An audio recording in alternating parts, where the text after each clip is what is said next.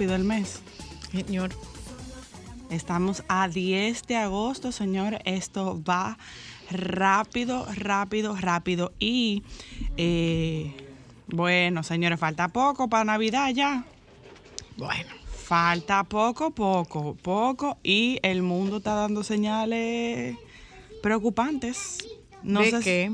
No sé si usted ha visto, estaba viendo esta mañana una noticia de que en Europa hay varios puntos y enseñaron varias fotos de piedras cerca de ríos, que cuando bajaba el nivel del agua es porque en esas épocas hubo sequías significativas e importantes.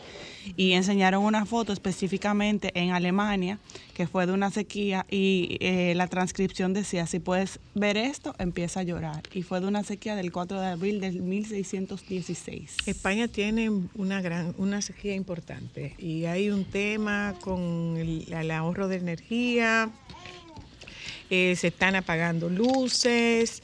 eh, hay un refrán que dice que cuando veas, ponga, que pongas tu barba en remojo cuando veas la de tu vecino arder. Y no sé si vio la noticia también, eh, o no, no le hemos comentado de que ya hay un estudio que dice que en ningún, pa- en ningún área del mundo el agua lluvia es potable. Pero eso lo habíamos conversado un poco. Lo habíamos nosotros- hablado en ciudades, pero como no un no. estudio que efectivamente lo confirmara. Decía que lo habíamos conversado sin nosotros tener, habíamos especulado sobre eso, sin nosotros tener información al respecto, eh, pero es de suponerse con los niveles de contaminación que hay, pues es de suponerse que ya no pueda ser eh, bebible el agua lluvia como era cuando chiquitos, que de repente la verdad es que se usaba mucho eh, la primera agua de mayo para el embuchado. Ajá. ¿Cómo así? Yo escuchaba como, como para la buena suerte, pero no que la gente se la bebiera. No, no, sí, claro que se bebía.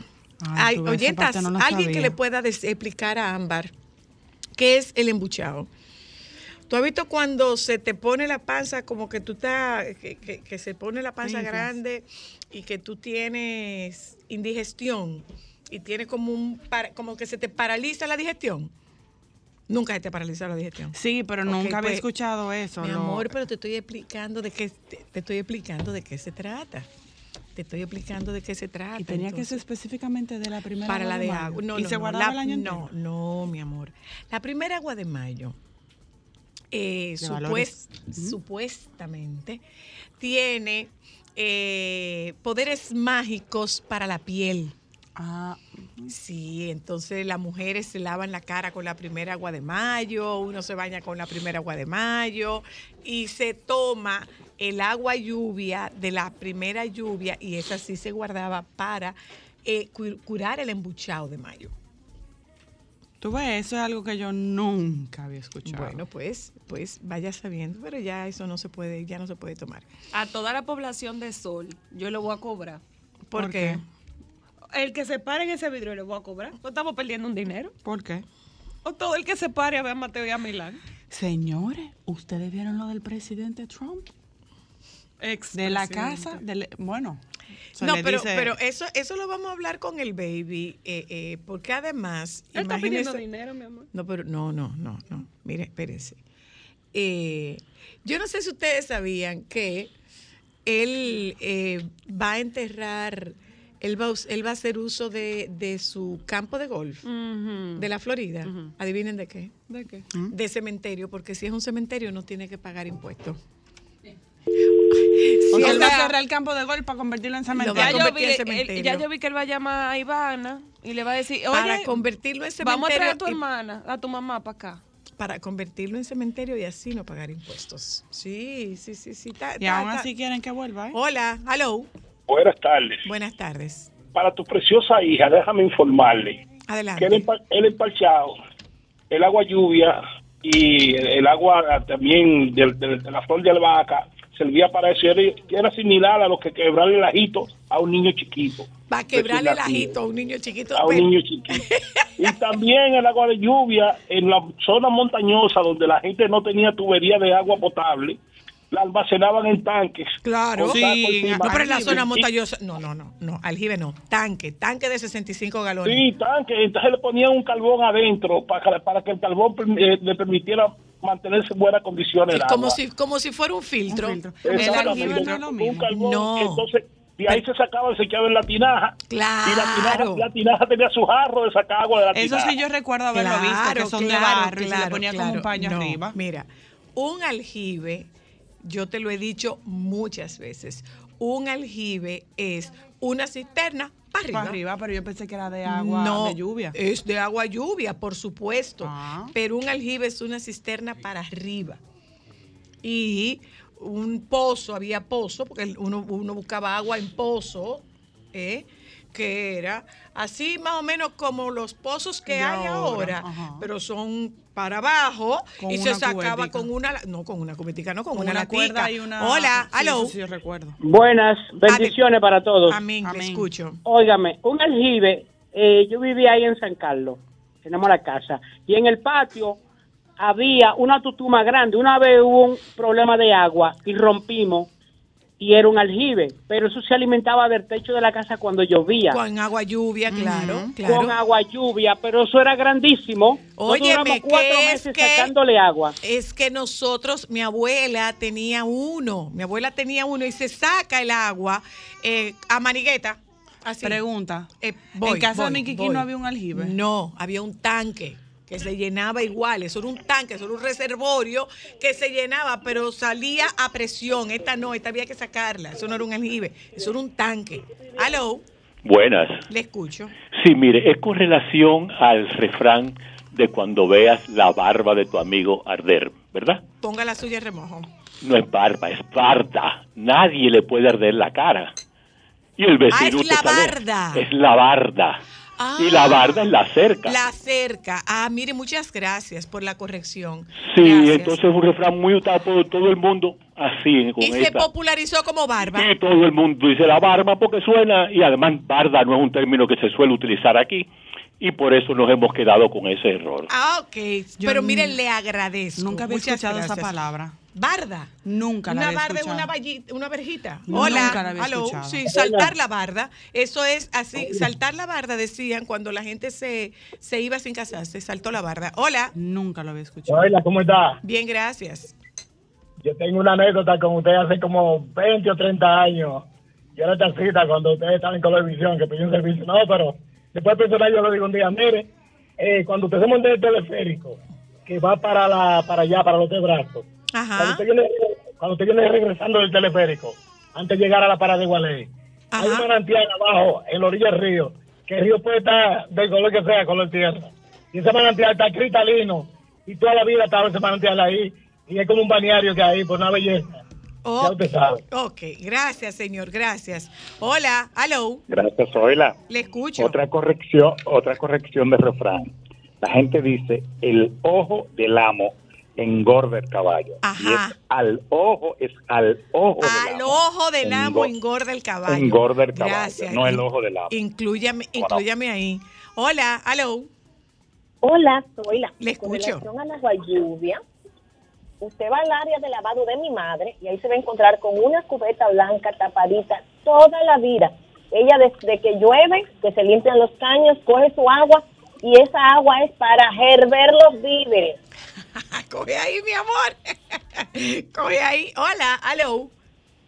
Hola. Ajá. Oye, ¿tú te recuerdas cuando tú vivías, yo creo que es una cosa llamada Soler, en la Ah. curvita? Ajá. ¿Tú, tú recuerdas que vivías ahí? Ajá. Hace muchos años, eso hace como 30 años. Ajá. Tú estabas ahí lavando tu carrito con unos pantaloncitos cortos como de flores. Oye, yo nunca he podido olvidarte. A mí o a los ¿cómo tú te pantaloncitos. A mí, vamos a ver. Así, A mí, a la casa, los pantaloncitos o al Es carro. que te, es que te veí, yo no me acuerdo del carro, me acuerdo de los pantaloncitos y así. Tú estabas- oye, tú- cuando tú te levantaste, tú- levantaste la nalga hacia arriba. Oye, Pero, mira, pero ¿cómo así? Pero, Don, vamos a Pero ¿cómo así, Don? Vamos a manejar el piropo. Pero ¿cómo así, Don? Eh, sí, efectivamente, yo estaba, esa, ahí estaba mi casa. en la José Amado Soler, ahí estaba mi casa, efectivamente. Y el carro que yo debía estar lavando debía ser un Toyota Corolla Hatchback, que, era el carro que nosotros teníamos, rojo. Hola, hello. Ay, ay, Dios, Zoila, pero 30 años pensando en eso. Ay, ay, qué grande. Y yo, te atre- yo me atrevo a decirte que más de 30, mi vida. Tiene más de 30. De eso hace más de 30 años. O sea que, no, don, hace más de 30 años. El señor tiene, tiene esa, esa memoria puesta desde hace más de 30 años. Eh, miren. Pero ¿qué pasó, Ámbar? Pero ¿qué pasó, mi amor? Pero ¿qué pasó, mi amor? Pero mi amor de mi John, vida. ese micrófono. No yo no, yo- venimos ahora, micrófono. venimos ahora. Solo para mujeres. ¿Dónde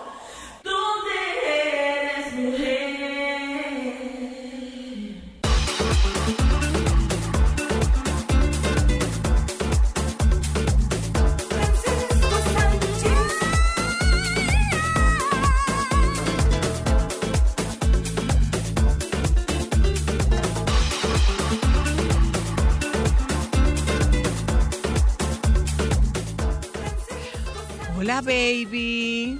Buenas tardes, Buenas ¿cómo tardes. ¿Cómo Mire, estás? vote esto, que eso no se dice. ¿Qué es lo que vamos a votar? Espere, que tenía como una cosa. Ah, no, ya. ¿Qué Ay, votamos? Dios. Mire, pues yo pisé eso, que es ¿Qué fue lo que fisaste? Que pisé que estaba mojado el piso. Ajá. ¿Y resbalaste? No, tengo unos calizos eh, a prueba de eh, eh, eso mismo, de mojado. Uno calizo. Sí. Así es que se llaman, Linda, calizo, así que lo conocemos aquí. No es de otra forma. Pensé que... Es cali no es ni siquiera calipso, es calizo. Eso así es que se le dice. No, ¿Uno no, no. calizo? No, no me van de- a invocar a ningún cosa. Pues no, no Que no estoy en eso. Pues yo no, no fina, Pues no, no Estoy acelerado. No. Déjame beber. Déjame Busca tu oler un manzana. poco. Busca tu manzana. Ay, no, todavía. No, no voy a comer manzana. Pero, o- o- escucha un momento, baby. Empecemos por algo que vi en la No voy a, espera, espérate, que no voy a escuchar, no voy a comer manzana. Voy ¿Por a qué? comer dos quites Ay, qué ¿De fino. dónde? Ay, qué rico. de maíz a la ju. Ah, Ay, qué eso rico. se oye bueno. Ya saben, entonces ahí Tú déjame puedes con- tú puedes refrigerar y déjame traerme poner- algunos. de- déjame- no, porque están fritos y entonces se va a perder el sabor. Eso, ahí él tiene razón. Él siempre va a encontrar una razón. Un kipe ya frito, recalentado, no Ah, sabe ya lo igual. sabes. Ay, no, claro. Él siempre, lo estábamos hablando. él siempre va a encontrar una Entonces, excusa. No es que tengo que comérmelo porque no voy a estar aquí. Pero nada, ¿qué es lo que tú me vas a decir, Ben? Puedo decirte ya.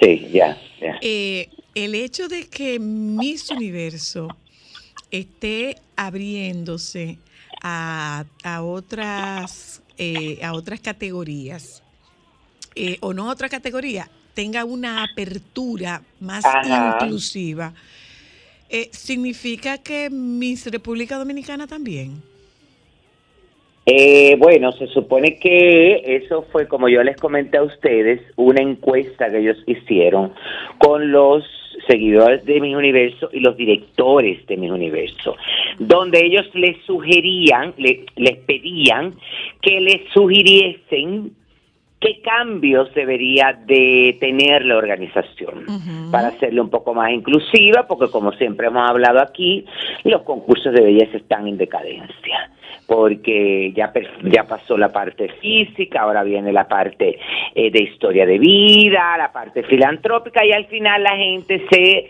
también se cansó de eso. Y yo pienso que el mejor ejemplo no es esta niña. Esta niña que ganó Miss Universo a nivel social tiene muy buena causa porque ella está hablando eh, su campaña, ella es una banderada de- del proceso de la menstruación eh, y de todo ese tipo de cosas. Bueno, yo leí ahí algo, cosa que no entendí como mucho, pero ella el- parece que donde ella le está llevando el mensaje está muy bien, pero la verdad es que su imagen eh, la quieren presentar como eh, una persona normal, común corriente para que todo el mundo se identifique con ella, no es la correcta. Y óyeme, esa magia nunca va a pasar de moda. Esa magia de ser mis universo, de lo que hay, alre- eh, lo que hay eh, alrededor de la mis universo, la belleza, lo delicada, lo bien vestida, eh, lo bien hablada, lo bien maquillada, lo bien peinada, eso nunca va a pasar de moda. Esa mística no se va a romper. Entonces, oye, me quieren romper eh, con unos parámetros establecidos de un día para otro que primero no van acorde con los reglamentos de mis universo y con la idea que tiene mis universo. Lo primero es que hay que cambiarle el, con- el, el título. Ya no es Miss. No es puede ser Mrs. mi universo. Es Debe de ser, no, debe de ser universe, eh, ya, universe pageant. Una cosa como así, tuve, pero eh, no, no, porque si le ponen Mrs., soy la, las que son Miss van a Exacto. protestar. Ah, claro. Tú sabes Entonces, que eh, en no, esta- óyeme, ya lo que ha pasado, yo, yo estoy de- eh, con lo que tú estás hablando, aquí sale en, la, en, la, en los medios de comunicación una joven recién parida como un mes, Dos que se acerca, decía, creo, ¿no? ajá, Sí, bueno, semanas. eso mismo, dos semanas, que se acerca para el concurso de mi república. No vamos, óyeme, a aprovecharnos de la situación para relajar la situación. Una cosa. ¿Y tú Porque crees eso no que- puede ser dime posible. una cosa, baby, aquí entre tú y yo, aquí entre tú y yo, ¿será verdad que esa muchacha se presentó No, un tema? pero para nada, porque es que tú te das cuenta por la... pa- de- Óyeme, te das cuenta por la imagen de esa muchacha, de que ella no fue detrás de eso. Tú te estás poniendo loca, no. Es decir, aquí hay que tener cuidado, señores, aquí hay que tener respeto por el ciudadano, por el pueblo, por los temas. Pero la por pregunta es- Óyeme, por situaciones como la maternidad. Eh, la pregunta es, eh, Miss Universo está diciendo que aceptaría divorciadas, casadas, embarazadas, Las organizaciones hijos. nacionales tienen que asumir eso. Ah, ok, eso es lo que quería saber. de porque ya eso pasa a ser las reglas de los concursos nacionales. Ahora, tengo entendido que es eh, esos esas reglas son opcionales. ¿Por Ok. qué te digo que son opcionales? Porque, por ejemplo, hay concursos eh, de Asia donde eh, dentro de sus reglamentos no es no permiten que concursen transgéneros. Mm, ok. Todos esos concursos mundiales, tú ves, que lo que dejan papeleta, lo de allá, Vietnam, Filipinas, Tailandia, todo ese tipo de cosas, todavía no permiten. ¿Por qué? Porque en el renglón transgénero hay una competencia directa con el renglón Miss. Pero claro. Los concur- no, no, no, no, que los concursos en Asia de transgénero son tan importantes y tienen tanto rating ¿Y popularidad? y popularidad como los concursos de Miss. Ahora mismo, mira, por ejemplo, hay un concurso eh, que se está haciendo muy famoso a nivel internacional que, bueno, se llama Miss International Queen. Eh, y el concurso, ese concurso es de transgénero y compiten de todo, pero yo te estoy hablando, óyeme, que en las últimas ediciones han logrado reunir 40, 45, 50 participantes de todo el mundo. Este año lo ganó, eh, creo que Filipino, Tailandia, pero Colombia quedó primera finalista.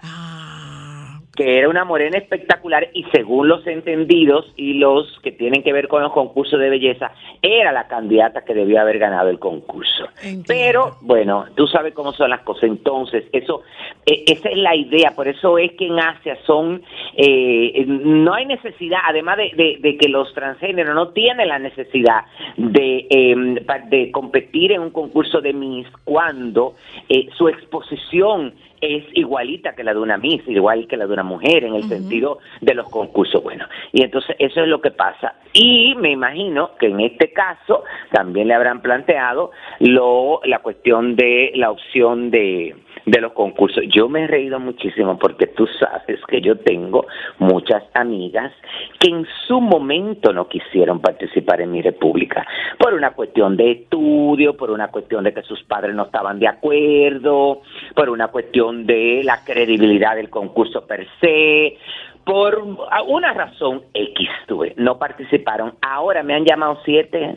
Francisco, esta es mi oportunidad. Pues yo te lo de esas dije. siete, de esas siete hay cuatro que no se han casado, bueno, tienen eh, entre 29 y 35 años, no se han casado y las otras tres sí, eh, hay dos que están casadas, tienen niños ya más o menos grandes y hay una que está divorciada ¿Y las y tiene edades? un ni- y tiene un niño que tiene siete años. Esas que están casadas y las divorciadas están un poco más, están como en 37, 38. Pero y, y ahora no 36 hay, años. ahora no hay edad. No hay límite Sí, de edad ese- ahora. eh, bueno, tú sabes que ellos mantuvieron el límite de edad, que es lo- la gran controversia también, porque dicen, óyeme, que cómo hacen una apertura para muchachas eh, embarazadas, para casadas, para eh, madres que ma- madres eh, la- la- las madres y todo ese tipo de cosas, pero siguen con la misma limitante de la edad, que es hasta los 29. Ah, entonces. Entonces no hay una coherencia, porque dale una... Bueno, pero eh, eh, volvemos y caemos en lo que nosotros siempre hemos comentado aquí, la cuestión de que en una mujer, por ejemplo, es muy marcado un año en su mentalidad, en su manera de ser, en su manera de ver la vida y una serie de cosas. Entonces, caemos en lo mismo que nosotros hemos, hemos- hemos criticado. Como tú vas a poner a competir una mujer de 30 años, mi amor, que ponte tú, que ya está casada, tiene Con dos una de muchachos. 23. Ay, mi amor, se la lleva, pero por mucho le da. Si yo acabo de hacer como ella le hace, mi amor, una pequeña patadita. Quítese de ahí, póngase en su puesto que voy yo. Es que belleza. Mira, baby. ¿Y viste la estación? ¿Viste la estación espacial?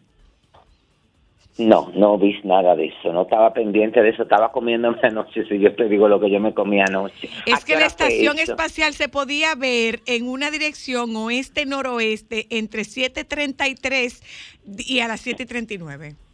Ay, pero qué bueno, yo espero que tú y Jean Suriel lo hayan visto.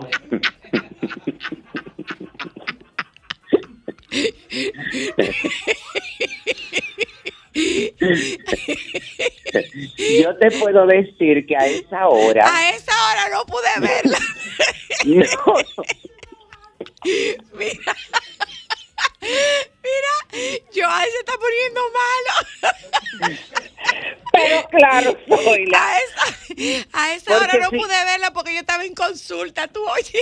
Ah, ok, ok. ah, es pues mira qué bien. si es después de las Cristal ocho de la noche. Ay, y estaba- Cristal y Ámbar no lo vieron. Yo estaba en un taco Tuesday, mi amor. Sí, Ah. sí, sí, la estación quería que viniera a verme a mí. Pero no, no la vimos, Giselle y yo. Francisco, tú no me respetas, Francisco. No, pero es verdad, porque óyeme, yo a esa hora estaba en un... Ay, tú sabes que yo fui a, co- a- a- Alguien me había comentado hace un tiempo, de aquí en Santiago hay un... En un sitio hay un, un food truck que es muy famoso por, por el puerco asado. ¡Qué Y lo hacen rico! como... Ay, sí, y, y ya tú sabes, lo combinan, pero también tienen como carne eh, eh, frita, qué sé yo. Bueno, todo perfecto. Vamos ahí, bueno, fui con unas amigas ahí y nos han traído de entrada, mi amor, carne frita con un mofongo. Ay, qué Para que lo Delicia. para que lo probáramos. El, el, el sitio se llama Porcao, que es muy famoso. Creo que en Santo Domingo también hay uno. Sí, ¿eh? Bueno, la cuestión es, sí, la cuestión es, mi amor, que la gran sorpresa de la amiga que nos invitó era que nos, que ella pidió una paella. Entonces, pero escúchame la particularidad de esta paella. La paella es una paella valenciana, que es una paella de carne, pero tiene el sabor, porque era mi preocupación, tiene el sabor de la paella. Y arriba que le ponen una capa, mi amor, de cuerito de chicharrón, mi amor, crujiente. Dime, ¿cómo te fue? No, no, no, yo me comí, bueno, trajeron como una, eh, como una bandeja. Ajá. Y cuando ya yo iba casi por tres cuartos. Yo mismo me dije, Francisco, Detente. ubícate, mi amor. que ahorita te cae eso mal, mi amor, y hay que llevarte emergencia. Destente ya. No, no, no, no, no, no. Eso sí que cuando yo llegué a mi casa, ya tú sabes. Porque me dijeron, ¿quieres un poco? Porque, bueno, estábamos ahí, llega- de- después llegaron otras personas y cuando vieron, se antojaron, ya no había, y pidieron una. Pero no se la comieron, todo quedó como media de, de la otra bandeja. Muchachos han empezado la repartidera y me dicen, ¿y tú no te vas a llevar nada? Digo, no, no inventen, señores No. que yo tengo que salir de viaje con doña Dulce. ¿Para dónde tú y no vas? quiero pro- no quiero problemas. ¿Para dónde Ay, tú yo voy vas? con doña Dulce para hoy, mi hija, para el baby shower de Farimari. ¿No? Para Farimari tiene siete meses, mi amor. Ay, María Santísima. Ya Farimari está al punto de, de, de parir a Charlotte. Como diría, como diría, como diría, como diría Vitico, en punto de caramelo. Sí, entonces vamos para allá y no puedo, tengo, sabe que siempre hay una, una situación. Entonces, eso muy bien, señores, pero yo todavía no... ¿Y cuándo que tú te que- vas? Como diría Carlos Luciano, y Ay, tú que no mandaste se la puede carta. ma- sí, yo mañana, yo te, te llamo más tarde y te lo digo. No se puede decir todo. Tiene que hacer solicitud. A, nivel, ah, no, tiene que hacer a nivel público. No, yo soy colaboradora ahí, yo no soy un empleado fijo. Usted tiene yo que hacer, puedo- usted es un empleado fijo, usted tiene que hacer solicitud de permiso. Ay, pero está muy tarde, mi amor. ¿Para qué? que si, si tienen que recurrir y mandar una notificación a la Secretaría de Trabajo, háganla. Ahora Porque- mismo. Porque yo no voy a mandar ninguna solicitud, yo no tengo tiempo para eso. No. Para nada. Ay, señor, pero permiso en especias, entonces. Ya, Pero traiga, para entonces. nada, mi amor. Además de eso, ahora con tanta inclusión y con tanta diversidad, yo puedo decir que estoy pasando por un proceso. Claro, y puedes alegar discriminación y, y seguimos, la- baby, Claro, que ustedes me están discriminando. Sí, no, discriminando nunca. No, pero monto, mon- oye, me monto esa historia, que yo no sé si ustedes comentaron, porque la verdad es que todavía yo estoy en shock. El caso de la señora que rechazó la herencia. Ay, sí, porque eso Ay, era mucho mil dinero. millones de euros.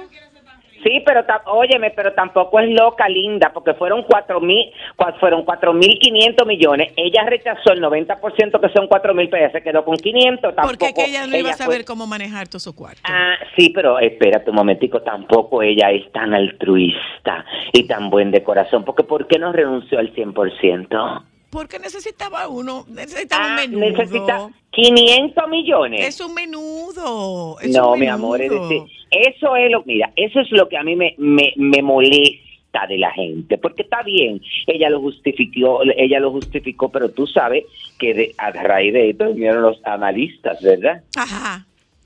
Que- que- para decir cuál fue la verdadera razón. ¿Y cuál fue la verdadera razón? Mi amor, los impuestos, Los que ella tiene que pagar, mi amor, Sí. por esos cuartos. Ah, que poco a poco se te va, óyeme, se te van yendo de la mano, porque Pero se van ellos mismos consumiendo. Mira, lo que, como bien dice Ámbar, tú sabes lo que puede hacer. Por Tú un cementerio. ¿Tú supiste que Donald Trump su campo de golf lo convirtió en un cementerio?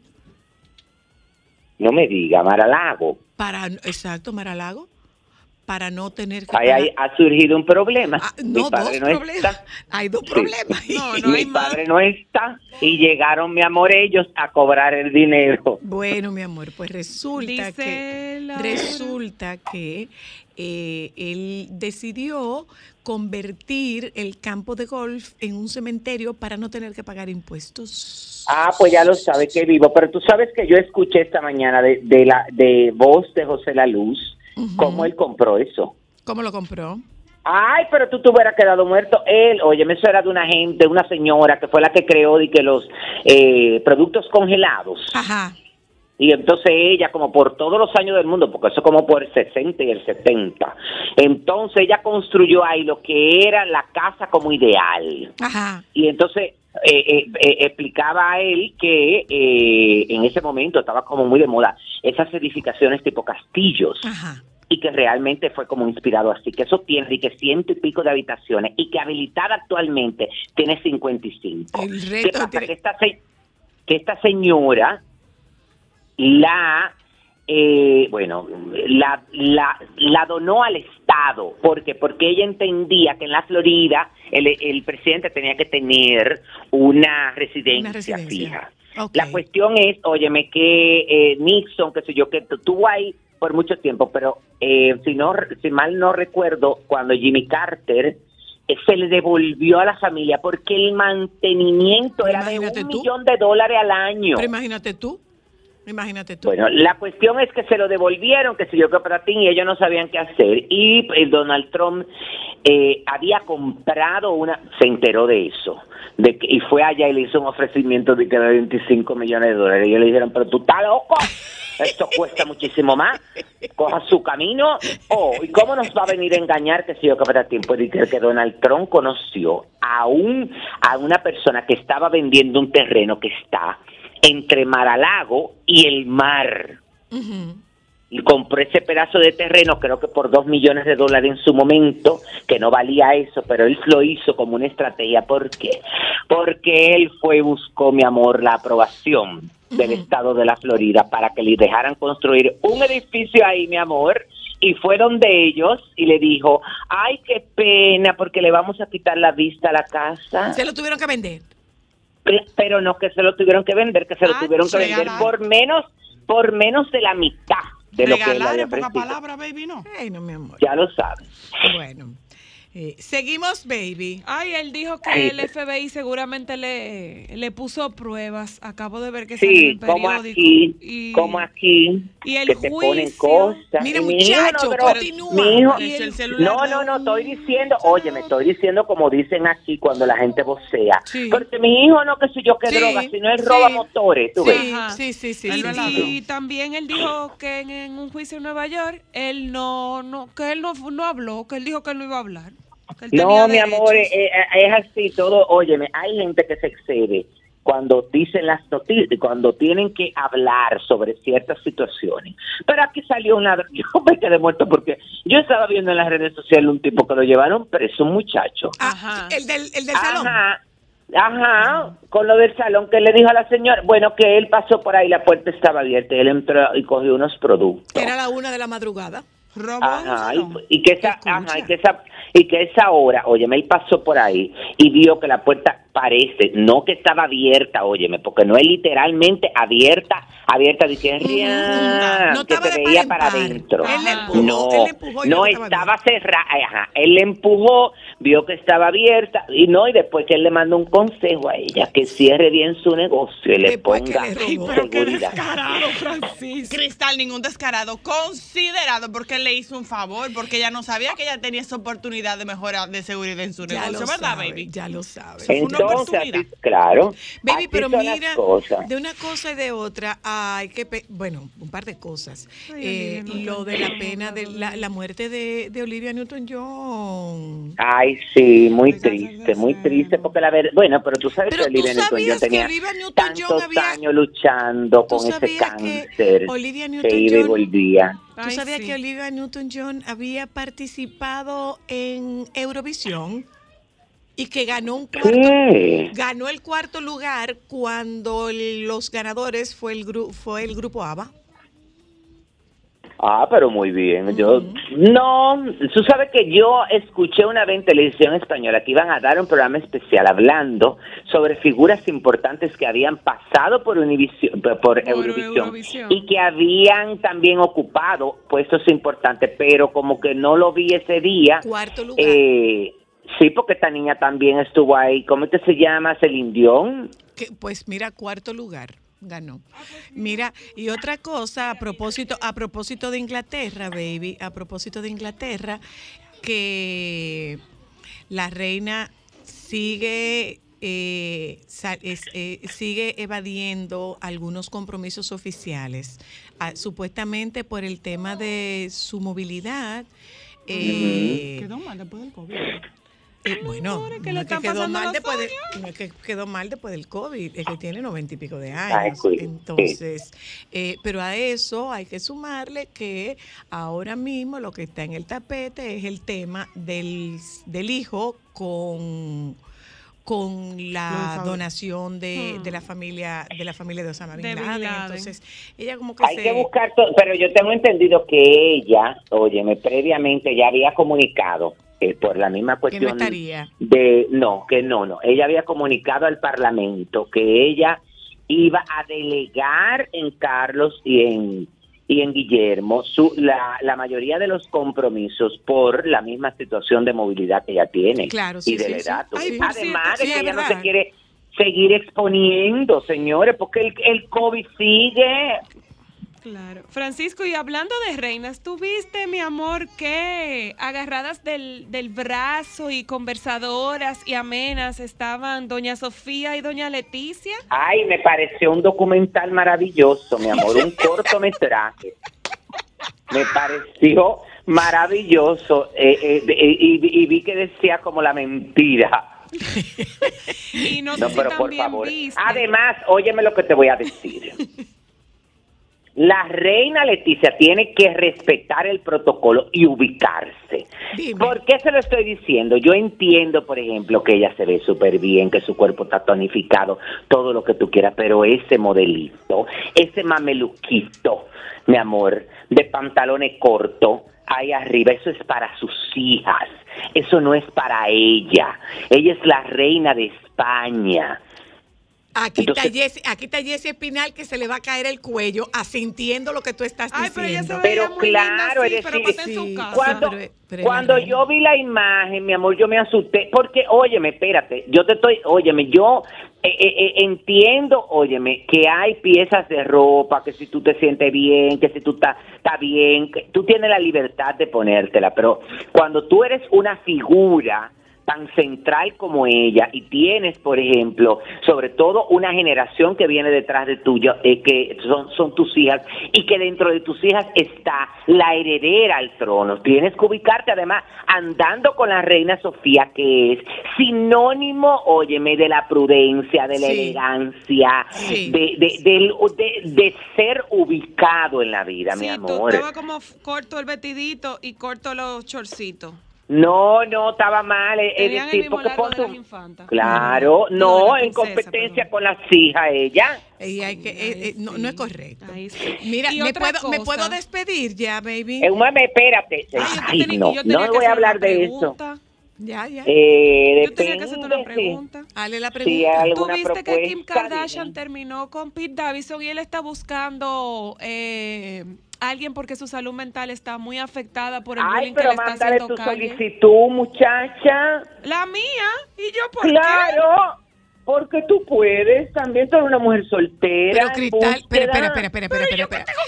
Pero mi amor, lo que él está buscando es alguien que lo ayude con el tema de salud, mental. Pero ella lo puede ayudar, ella es muy buena consejera, ella tiene muy, muy muchos conocimientos que ha aprendido él solo para mujeres. Y en tal caso, si no eres tú, soy la manda de tú la solicitud, que tú eres terapeuta y psicóloga. Ella sí, Le pero voy- yo no. Y a mí tú me quieres, yo soy como una sobrina tuya.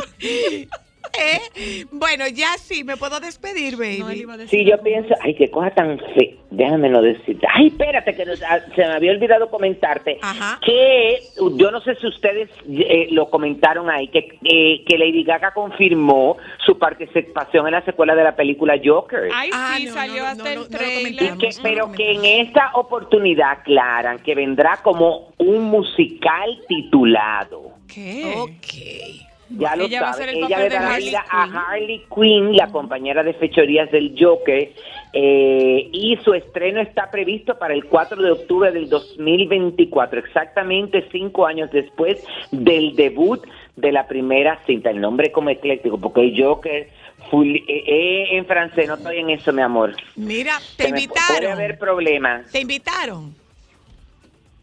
Bueno, tengo varias invitaciones. Ah, la- a, la rendición de cuentas. No. ¿Qué rendición de cuenta? quién? No, Ahora mi no amor, se hace- espérate, no, la rendición, no. espérate, mi amor, la rendición, escuchen, la rendición de cuentas del presidente de la República por primera vez no se hace en Santo Domingo y se va a hacer aquí en Santiago, en, la el monumento. de Santiago. Ay, ah. Escúchame. Claro, mi amor, y ahí vamos todas a sacar carnaval. Ah, no, perdón, que no es esa época. Yo creo que yo debo despedirme de ti en este momento, pero Que antes. escucha que, ay, pero mira, yo pensaba que la pulsera era de verdad y se está poniendo more, se está poniendo prieta. Ay, qué rullía, Dios mío. Escúchame, por favor. Escúchame, por favor. ¿Fue una pulsera Ajá. que te regalaron? Ay, sí. Pero ya no me pregunte más, que ahorita está oyendo, oyendo ya el programa y me tuyes. Devuélvesela. Desacreditaste. Mira. Desacreditaste. Mira, que si te invitaron al lanzamiento de la nueva emisora de la capital. Pero, de- un- espérate un momentito. ¿De dónde, de, ¿A qué pertenece esa emisora? ¿A qué, eh, a qué ¿A qué va a pertenecer? Al grupo RCC Media. ¡Ay, qué bien! Pues vayan y represéntenme. No me han invitado, así que no me inviten. Bye, Vladi. Bye.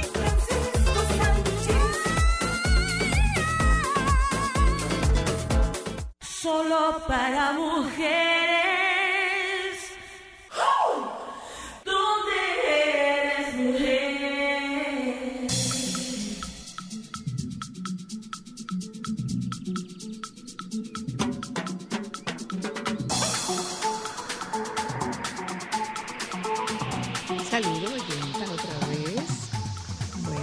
Vamos a conducirnos.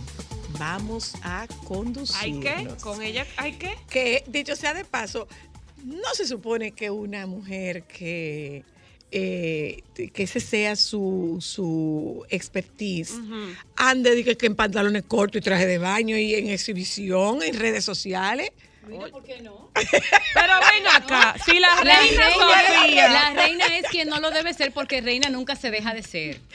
Anda, reina nunca se deja de ser. anda. Sí, la reina Ricardo puede, está contigo Jessie. 24 horas como Claro, el presidente. claro. Los Eh, demás mortales pues tenemos esos permisos. Buenas tardes, Claro que sí. Buenas Bien que le quedaba, Mira, tú sabes que, aquí de tú sabes nuevo. que eh, lo- vi unas palabras, señores, de si ustedes no lo han visto, traten de ver esa entrevista que le hicieron, es un reportaje que se le hizo a la abuela del minero dominicano. Eh, qué hermosa. Joan, ver si tú lo consigues, por favor. La expresión de la señora. Eh, esa mujer con una sabiduría que es la sabiduría del campesino. ¿eh? Lo que ella tiene de background es esta cocina de fogón, de esas cocinas de los pueblos que están fuera de la casa. sí, tradicional. Y la señora dice, a mí me quedó, ahí, ahí se me metió en el corazón, ella dijo, quien se agarra de Dios nunca toca el suelo. Wow, qué bella. Wow, qué bonito. Quien se agarra de Dios nunca toca el suelo. Qué bonito. ¿eh? Entonces, yo, yo quisiera, hoy yo quisiera como que nosotros compartiéramos esa, la- las palabras de esa señora eh, desde la más absoluta ingenuidad del campesino y desde la sabiduría de una mujer del campo, que, que de verdad para mí fue tan sobrecogedora como que me salieron- se me salieron las lágrimas. Yo la vi varias veces, yo la vi varias veces. El acto en sí fue bastante conmovedor también, el Sí, rescate y todo lo que le precedió. Pero esa- esas palabras de esa, esa palabra de esa abuela, ella dijo que ella le iba a hacer lo que él pidiera. Pero cuando él dijo, ella dijo que era un locrio de salami, él dijo, pero es que ella dijo, pero es que un locrio de salami no es nada. Ay, Entonces ella quiere como ponerle un poquito más, que un locrio de salami, pero si lo que él quiere es un locrio de salami, yo le hago un locrio de salami. Ay, qué bello. Me encantó, Qué de verdad, de verdad, de verdad. Y, y quería que nosotros habláramos un poquito sobre esto. Mírenlo ahí. Danos retorno, Joan, porfa. Danos retorno, please. Un buen padre, porque nada más tiene una sola hija y la trata demasiado bien su hija. La quiere mucho a su hija, la atiende y le hace Dios de padre y madre casi a esa niña. Se la baña, la perna, pasea con ella y, y le da cualquier cosa. Sale a, pa- a pasear y para comer con su niña, dulcito, cosita. Es un buen papá. Ok. Comparte mucho con su hija Ay, también. comparte con su hija y dice que la única hija que tiene es esa y eso es todo en la vida para él. Entonces, ¿cómo usted lo describe a El- Gregory el además corte de donde ella está donde ella está en la cocina porque yo creo que es uno de esos uno de esos eh, eh, espejos de, de la sabiduría de la sabiduría campesina que es, es una mujer, se nota una mujer de, de- de mucha sabiduría, pero además una mujer como lo cercano que es el campesino dominicano. A mí me encantó particularmente.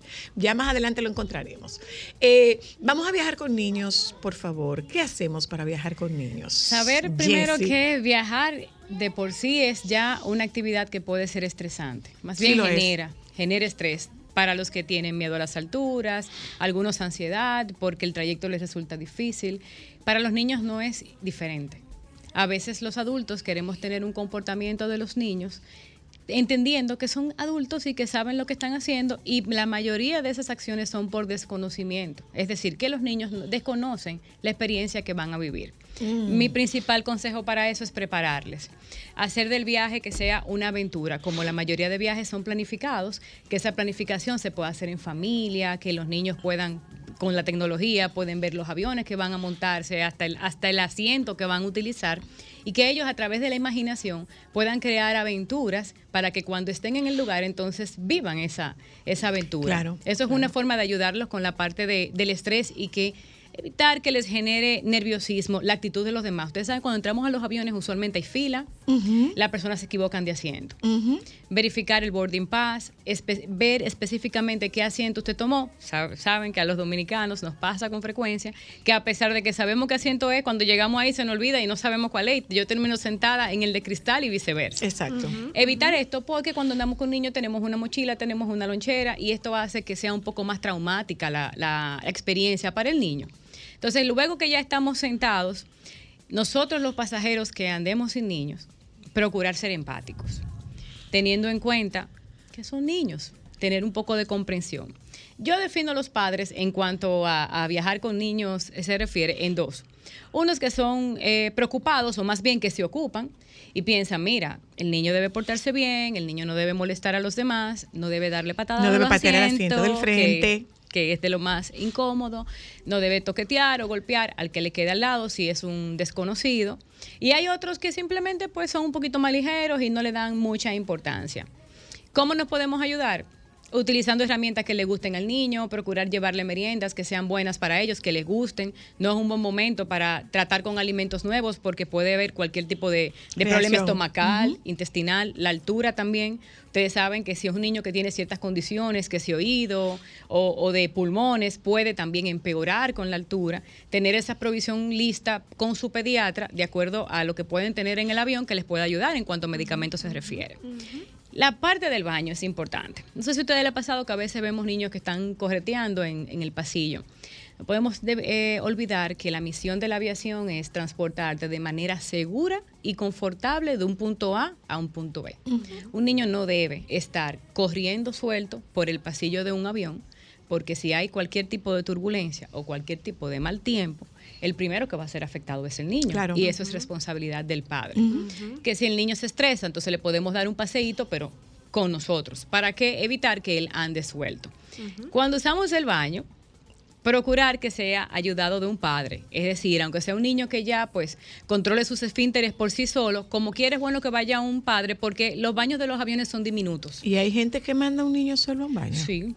¿En serio? Sí. Sí, claro que sí. ¿Solo a un baño de un avión? Sí, Ay, claro que sí. la Altagracia. Claro que sí. Sí. Ayúdenmelo ahí, hágame el favor. Ay, Virgen Santísima. Claro, imagínate. Como dice Vanessa para allá, ay, misericordia. Imagínate que Ámbar, que tiene dos niños, un bebé y uno un poquito más grande, y ande sola. A veces la gente se hace ayudar del otro, pero el otro no necesariamente va a tener ese cuidado de cómo tratar, de cómo, de cómo lidiar con el niño. Pero además, Y como tú mandas a tu muchacho con un desconocido para un baño. Pues están dentro de un avión, entienden que es un ambiente Uy. controlado. Recuerde que el sentido común es el menos común de los sentidos. No, ay, no. Entonces, ahí pasa, pasa con frecuencia. Y debemos cuidar la higiene del baño porque nosotros queremos también encontrar el baño limpio. Por favor. Cuando vamos a usarlo. Por favor. Entonces, los zafacones de, de los, de los aviones, señores, están para usted echar, eh, por favor, cuando usted se seca las manos, eche ahí el papel. Sé y el que- flush también. Ay, Todo que- se va por ahí, por que- favor, sé úselo. que- sé que- Sé que, que- el, el- el- la tapa del inodoro no deje desperdicios y utilice el alcohol, las manitas limpias, ese tipo de, de los wipes eh, alcoholizados que son buenísimos para uno desinfectar el área y sentirse más cómodo. Pasa con los pampers también. Si viajamos con bebés, procurar que los pampers, ustedes saben que aclarando, la altura, los olores se maximizan. Los buenos y los malos. Ok.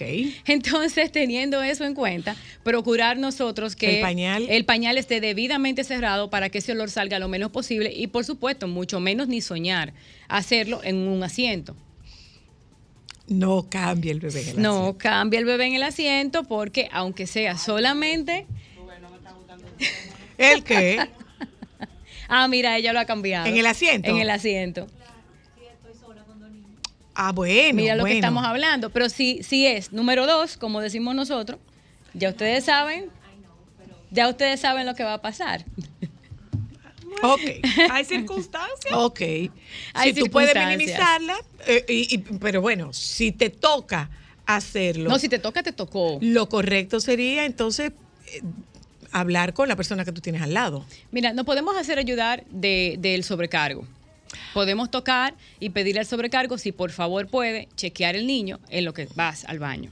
Lamentablemente se ha perdido un poco de cortesía en la aviación en los últimos Sí, años, lo hemos sí, visto. es verdad. No Y es igual que antes. No eso es igual que verdad. antes, lamentablemente. ¿Ellos qué? Se supone que por normativa. Ajá. Ah, sí, es verdad. es Sí, verdad, lo que ellos no tienen, lo que ellos no tienen permitido es cargar el niño, darle la leche, cambiarle un pamper. Sin embargo, si el niño está sentado en un asiento y que él no lo va a tocar, que él no va a tener un contacto directo, que no lo va a cargar con el niño, sí puede, por cortesía, ayudarte. Lo que no puede es manipularlo porque puede pasar que si el niño se cae, entonces tú puedes hacer una demanda. Pero si es que el niño está simplemente sentado, sí te puede hacer el favor de, de, verlo, de, de vi- de vigilarlo. que es la intención. Sí, claro, ser amable. Ser amable. o te acerca o, o- Bueno, o qué eh, hacemos. Justamente el tema lo trajimos porque salió en, en la noticia una mamá que el viaje era muy largo, era un viaje desde Asia a Estados Unidos. Uy. Era la primera vez de su, de su hijo volando. Y ella lo que hizo fue que preparó funditas de dulces con notitas hechas a mano para todos los Para cada- pasajeros. para cada pasajero. Para cada pasajero Qué lindo. Hola, mi nombre es fulano de tal, es mi primera vez en un avión, eh, es un viaje muy largo hacia mi nueva casa, por lo que te pido, por favor, si te molesto, que entiendas que esto es algo nuevo para mí, que me tengas paciencia y que pienses que mi mamá está muy preocupada por molestarte. O sea, y eso fue un gesto demasiado hermoso. Lo que pasa Sobre todo que porque lo que hace es... El, el, el switch de que la gente tenga empatía, porque hay muchas veces que la gente se les olvida Exactamente. que fue es- mamá, que tuvo hijos en algún momento y que se, hay circunstancias en las que los bebés Mira, son lo que niños. pasa es que Son cuando bebés. uno, cuando uno está en un avión, niños o no, la presencia de un tercero a uno como mamá lo presiona, porque no todo el mundo es empático. Y sobre todo el que no tiene hijos dice, este niño se fuñe y no entiende que una mamá tiene media hora tratando de calmar a ese niño y tal vez no se calma. Sí, Así pero es. también Pero yo- ocurre, pero también ocurre que hay papás que no le prestan la más mínima atención. Exacto. Por eso empezaba comentando que es importante Sí. ser empático y comprensivo, pero también saber que hay algunos padres que pueden ser un poco más despreocupados de lo, de, de- de lo recomendable. De lo, de lo que, de lo compete, de lo que exactamente, si es la primera vez que el niño espera. Así es, si es primera vez que el niño va a volar, es importante que vuele con su papá o con su mamá que sea conocido, porque eso va a generar confianza y Ámbar nos puede eh, dar un perfecto testimonio de eso, porque un niño Ay, no se va a comportar igual. también, tratar de tener, en cuenta los horarios, sí. los asientos que se eligen, si un niño, si usted entiende Sí. que el niño la ventana va a hacer que sea más divertido para él mirar las nubes, entonces utilizar la ventana, elegir la ventana más bien. Si los, si los sientan separados, Jessie, ahí sean Ay, sí, empáticos se y traten de juntar a la familia porque es muy duro cuando está papá y mamá por un lado y el otro está lejos. Completamente. Eso es una complicación. El uso de tablets, preferiblemente con audífonos, para pensar, tú sabes, los muñequitos son muy chéveres y todo, pero llega un momento que el que no los está escuchando Claro. puede resultar molestoso, Claro. las cancioncitas y demás. Utilizar siempre un audífono para que los demás también puedan sentirse cómodos en el Bueno, vuelo. yo ahí yo no fuera empática, ¿no? Porque tirarme un viaje de cuatro horas o siete, ocho, yendo a la vaca Lola, yo le digo al piloto, Exacto. ábrame la ventana que me voy a jondear. Qué belleza. Otro, otro tip, otro tip bueno es también nosotros tener tapones de oídos. Ok. que puede servirte porque recuerden que Estadísticamente, hay más inconvenientes con adultos molestosos en los aviones que con que niños. Es así. Y si usted Es está, así. si usted está viajando con un bebé lactante, dele el pecho en el momento que esté aterrizando, porque eso va a hacer que se le descompriman los oídos. Muchas veces Por la los niños lloran por el dolor que les produce la despresurización de la cabina cuando, cuando comienza a bajar o cuando, cuando comienza el ascenso. Completamente. Imagínate si es un niño que está gripado. Ah, claro. Entonces es mucho peor la situación. Tener en cuenta también pedir excusas. Ya pasó, tenemos la situación, pedir excusas a los que son afectados más directamente, porque la gente, como bien decía Cristal, se siente también, eh, ahí despierta la compasión. Cuando nosotros tenemos en cuenta que, mira, discúlpame, el niño no lo puedo controlar, el niño se siente mal, lo que sea, Claro. ya la gente ahí automáticamente entiende que está pasando por una situación, déjame inclusive ayudarlo. Claro. Si puedo, si puedo ayudarlo y si me lo permiten. Eso es muy importante. Y también tener en cuenta hablar en voz baja, porque a veces podemos ser un poco ruidosos, evitar use- Yo, va, mi amor. Dejemos de vocear y de tirarnos y de tirarnos la botella con el trago, por Sí, favor. inclusive los olores fuertes. Eh, ya no se Sí. puede llevar comida, ya no se puede. Ya, ya eso ha cambiado bastante. Gracias, señorita Jessie. Gracias a ustedes por tenerme aquí y recordarle a la gente que es muy importante usted no hacerle a los demás lo que no Lo quiere que que, le hagan. usted. por favor, comparte tus redes con nuestra audiencia. Arroba J Espinal H, ahí estamos en Instagram y en todas las redes disponibles con diferentes tips todos los días. Muy Ahí está, tenemos el video antes de irnos a publicidad. Miren Ay, el sí, video, miren el video de la abuela, por favor. Entonces, Entonces, cuando venga aquí a su casa, ¿qué le van a hacer? ¿Le van a hacer una fiesta o qué van a hacer cuando llegue aquí? lo que el público diga, vamos a hacer, no lo que yo diga, lo que el público diga que se va a hacer. Eso es lo que se va a hacer. Comida, lo que él quiere decir un locrio de salami, que dijo, que quería un locrio de salami cuando volviera. Pero un locrio de salami es peor que otra clase de comida. Pero si él lo desea eso, eso se va a hacer y acompañante con otra cosa, porque un locrio de salami vacío quizás no es una cosa tan representada. Pero si él lo desea, hay que hacérselo. Porque con más amigos que dicen que vienen también a comerse locrio y cosas, si él lo desea, se le hace eso. Lo que él quiera, lo que él quiera. Usted sabía que él iba a salir de ahí. Usted siempre tenía, estaba Ah, sí, positiva. yo sí, yo sí creía que iba a salir, aunque era una cosa muy difícil, pero el que se agarra de Dios al suelo no cae.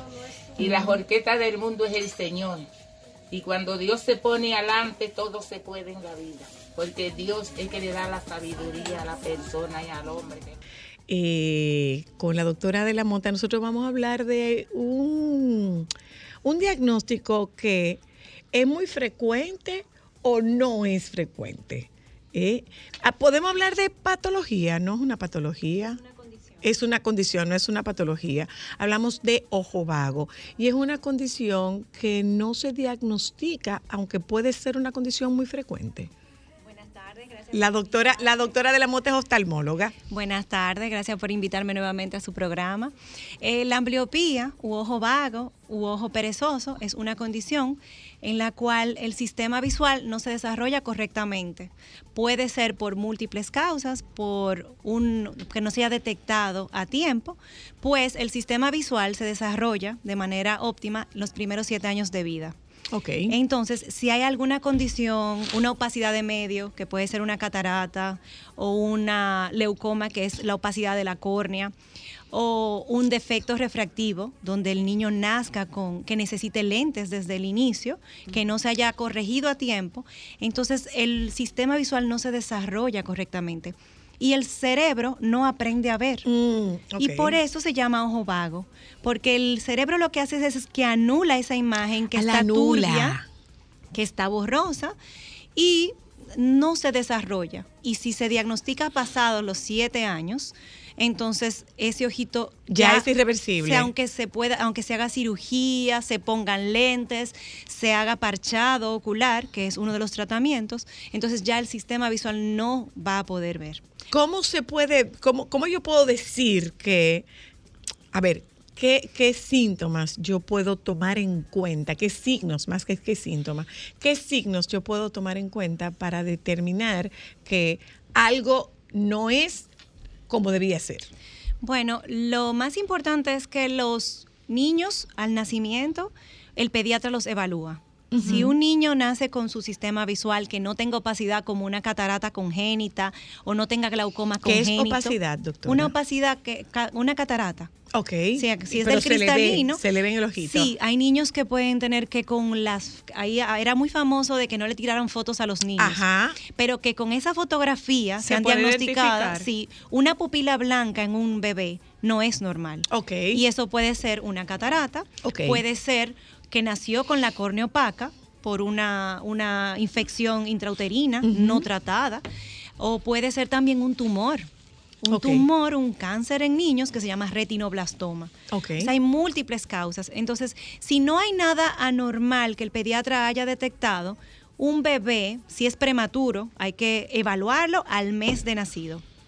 Pero si es un niño completamente sano, se puede perfectamente. Hay pediatras que recomiendan revisarlo en los primeros meses de vida, pero puede perfectamente hacerse su primer chequeo pediátrico al año. Ok.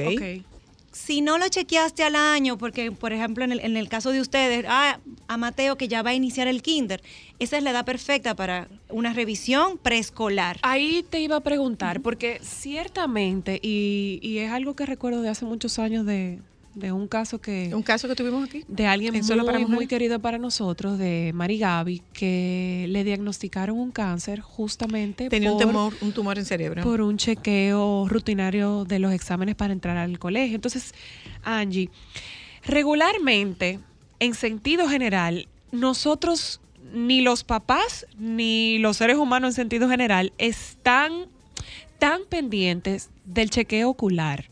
Entonces, ¿cómo yo puedo identificar como papá que algo está pasando en mi bebé para tratarlo a tiempo? ¿O cómo empiezo a hacer la rutina de normalizar el que vaya donde un oftalmólogo? Excelente el, el aporte, porque la sabiduría de las abuelas es superior a la de las madres, sobre todo si somos primerizas. Ah, ahí la abuela va a decir, pero ¿por qué es que el niño le molesta tanto la luz? Que puede ser, o que cierra tanto los ojos, que no los abre. Esas son alertas. Un, un recién nacido, cuando lo evalúa el pediatra, le hace con un, con Con un un dispositivo, foquito. con un foquito, y ve la reacción pupilar. Entonces, la sabiduría de las abuelas ahí va de que el niño no abre los ojos o que los tiene la, la córnea azul. Dicen, ah, esos niños que tienen los ojos Tiene azules, que tiene una nube. Eso da una alerta. Ahora, si no hay ninguna alerta y ves un, un niño, un infante, que se acerca mucho a las cosas, Tú dices, bueno, aquí hay algo extraño, porque entonces no está viendo bien. Lo que usualmente, yo- nosotros que somos oftalmólogos, mi esposo y yo, acá rato le estamos preguntando a nuestra hija, mira, ¿qué tú ves desde aquí? Y es como la forma de evaluar sin, antes de llevarlo al oftalmólogo. Es, lo ideal es, y se está, está más en, en auge ahora, hacerle un chequeo preescolar. Cuando van a entrar al preescolar, hacerle una prueba auditiva y oftalmológica porque eso va a detectar a tiempo problemas no corregidos. Hay niños que tienen una dificultad grandísima para ver de cerca. Bueno, pero también hay una situación y es esta sobreexposición y exposición temprana al uso de dispositivos. Esto es, eso era lo primero que quería tocar, que dije, espero en Dios me dé, me dé, salga y, y sí. Los niños recién nacidos no deben, antes de los dos años, los niños no deben tener exposición a tabletas. Y en la edad preescolar es de 30 minutos a una hora como máximo. Claro, en la pandemia, Zoila, tuvimos que Bueno, los niños tomaban clases virtuales. Tuvi- exacto, tuvimos que, que someternos a la virtualidad y eso conllevó consecuencias. O sea, hay un aumento de la miopía exponencial. ¿Por qué? Porque el cerebro desarrolla la visión de cerca y no desarrolla la, la visión lejana. Entonces, eh, tienen una visión de cerca muy buena y muy limitada para lejos y eso es la miopía. Volviendo al tema de, de- del ojo vago, ¿cómo se nota un ojo vago? ¿Cómo, cómo se ve un ojo vago? No se ve nada porque muchas veces el error no corregido, o sea, no es ni siquiera tan importante. Hay personas, soy la que se han dado cuenta en un chequeo para, en una, en una evaluación para la licencia. Para la licencia. Y pero ¿y tú te, tú te habías dado cuenta que no veía? No, yo veía muy bien. Y no. Muchas veces es por una falta de lentes, que es un defecto no tan importante, que no va a ser el lente grueso fondo de botella que necesitaba, pero eh, si se hubiese corregido a tiempo, mejoraba. Entonces, él no se ve a simple vista, no hay una causa, porque la ambliopía es, es que no hay, un, no hay un defecto por lo regular eh, orgánico. O sea, que no es un daño cerebral. No es estético tampoco, ¿eh? No, No, es un tema no, estético porque no es, no es, no es un estrabismo o, se puede, o es un se estrabismo. puede acompañar con estrabismo si es un defecto refractivo, o sea, es que ese ojito, hay una diferencia tan marcada entre la visión del ojo derecho con el ojo izquierdo que trata de acomodarlo. y el ojo entonces puede desviarse. Sí, sin embargo, el estrabismo muchas veces sí da la alerta, una- un niño que desvía los ojos, que unos padres se, se dan cuenta, lo llevan y se corrige con lentes. Eso es lo que popularmente nosotros decimos que mete un ojo. que mete un Eso ojo. no es ojo O que se vago. le desvía. O que se le- no, eso- se puede acompañar, pero no es lo mismo. No es lo mismo, Sí. ok. El Y ojo vago. El, el ojo vago solo puede ser eh, eh, diagnosticado por un médico. Por un O oftalmólogo, sea, sí. visualmente yo no voy a ver un ojo vago. No, no. No, no se, tiene que haber un- una consulta, hay que tomarle la visión, hay que hacerle la refracción, dilatarle las pupilas para que no, para ver que no hay otro, otra, otra causa y corregir, porque si es un ojo vago refractivo, que es por falta de lentes, se le colocan sus lentes y va a necesitar parchado, que ahí es muy importante. Ahora con el tema también del bullying. ¿Qué es el parchado? El parchado es el tratamiento para ambliopía, que es. Ocluirle ajá, con un parche el ojo que ve bien y el ojo que no ve bien, que es el vago o perezoso, para que se estimule. Ok. Pero ahí hay que explicarle bien a los padres. No lo van a parchar cuando el niño duerme. Tienen que parchar, pero hay casos que se van, ay, yo lo parché durante la noche, pero eh, deben parcharle el ojo con sus lentes puestos, parcharle el ojo que él ve, el ojo bueno, y con su lente puesto, y por el tiempo ya va, dependiendo la edad, si son cinco años, cinco horas, y así sucesivamente. Tiene un tiempo. Ok. no, es, tiempo- no, es, eh, no es el día entero. no, tiene un tiempo por edad, incluso se le da un descanso. Y sean rescatados, por así decirlo, niños con ambliopía. O sea, si se diagnostica antes de los 7 años, la Academia Americana incluso dice que hasta los 11 se puede hacer algo con el respecto al parchado, pero eh, los 7 años primeros de vida son vitales para el diagnóstico y tratamiento de la ambliopía. Voy al teléfono. Buenas tardes. Hello. Buenas tardes. Le escucho, Te habla- profe. Te habla la profe. Adelante. Felicidades, doctora, porque yo tengo ese tema muy presente. A pesar de que no tengo ningún pariente, pero soy maestra, tú ves. Entonces, pero yo quiero preguntarle a la doctora, hay un, un procedimiento, hay un, un factor, por ejemplo, en los niños cuando, por ejemplo, el párpado como que lo bajan y ese ojito como que se queda a medio abrir. Nosotros entendíamos, por ejemplo, yo vi eso en mi escuela y mucha gente decía que era el ojo vago.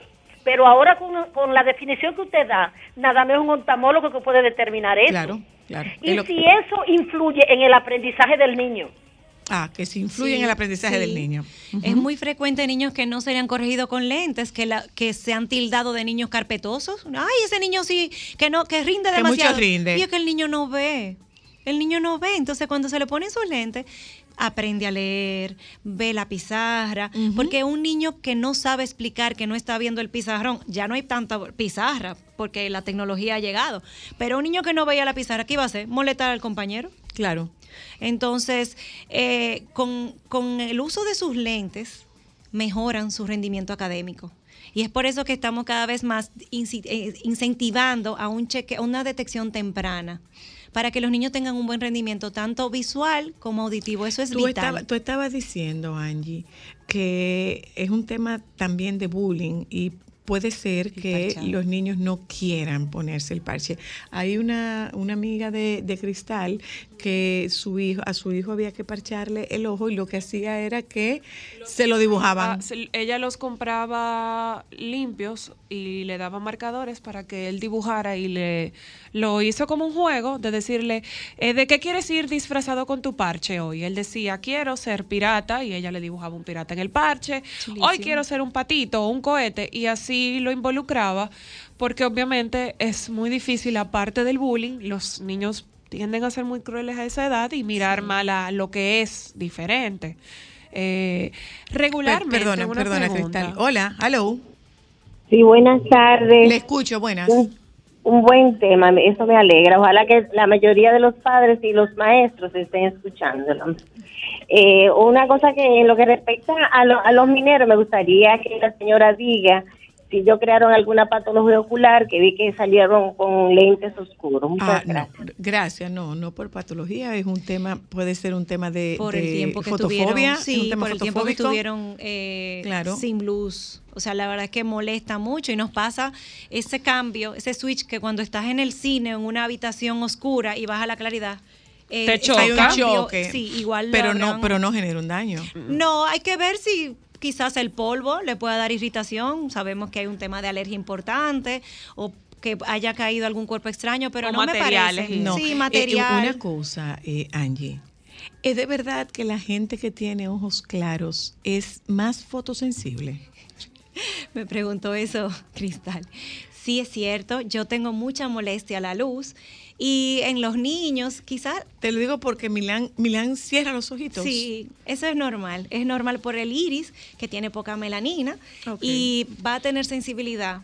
Eh, no es necesario que use lentes. Hay niños completamente sanos que los padres le empiezan a colocar lentes de protección solar, que es sano. Eso es, eso es higiene ocular. Ok. Eso no es nada malo ni que el papá está inventando.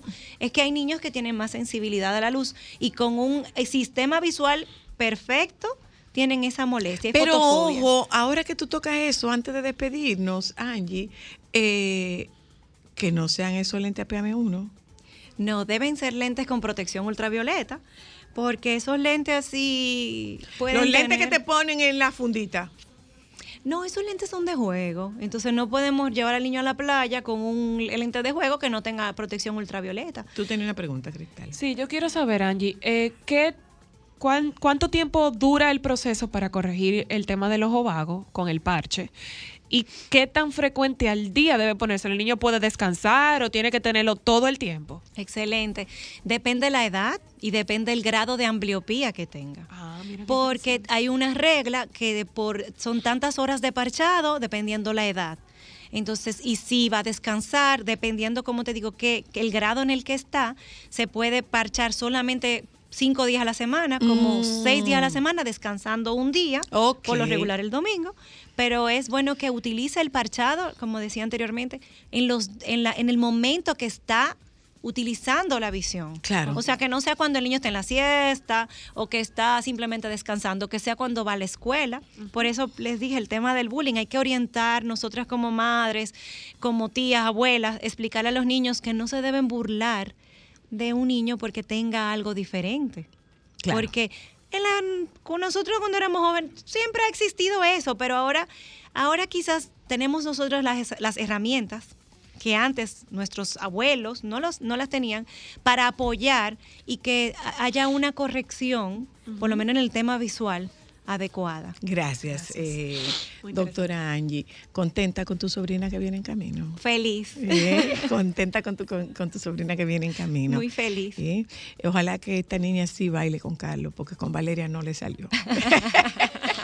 Gracias a la doctora Angie de la Mota. Eh, ¿dónde, se, ¿Dónde te contactan? Centro de Oftalmología y Glaucoma, sus órdenes en la Gustavo Mejía Ricard, casi llegando a la Ortega Gasset, en el teléfono 809-227-4131. Gracias.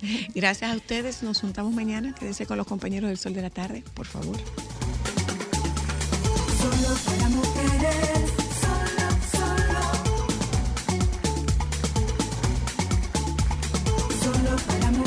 Sol 106.5, la más interactiva.